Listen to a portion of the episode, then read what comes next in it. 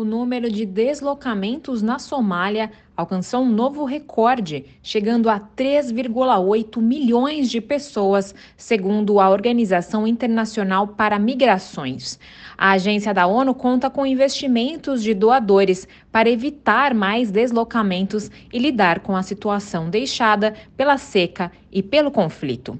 A OIM alerta que a combinação de riscos climáticos e conflito deve ampliar as necessidades atuais, agravadas após cinco estações chuvosas consecutivas abaixo da média e uma sexta projetada no início deste ano.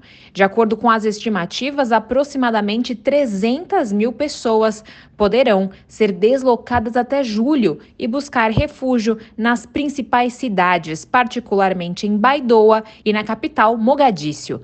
A vice-diretora geral da OIM, Ugote Daniels, ressalta que a maioria dos recém-deslocados pode nunca mais retornar a casa e a insegurança só aumentará à medida que cresce a competição pelos recursos já escassos. Segundo ela, famílias inteiras nascerão e crescerão em assentamentos informais em condições de vida inadequada. Assim, a recomendação da representante da agência é investir nos locais de origem para promover a resiliência e evitar novos deslocamentos. Da ONU News em Nova York, Mayra Lopes.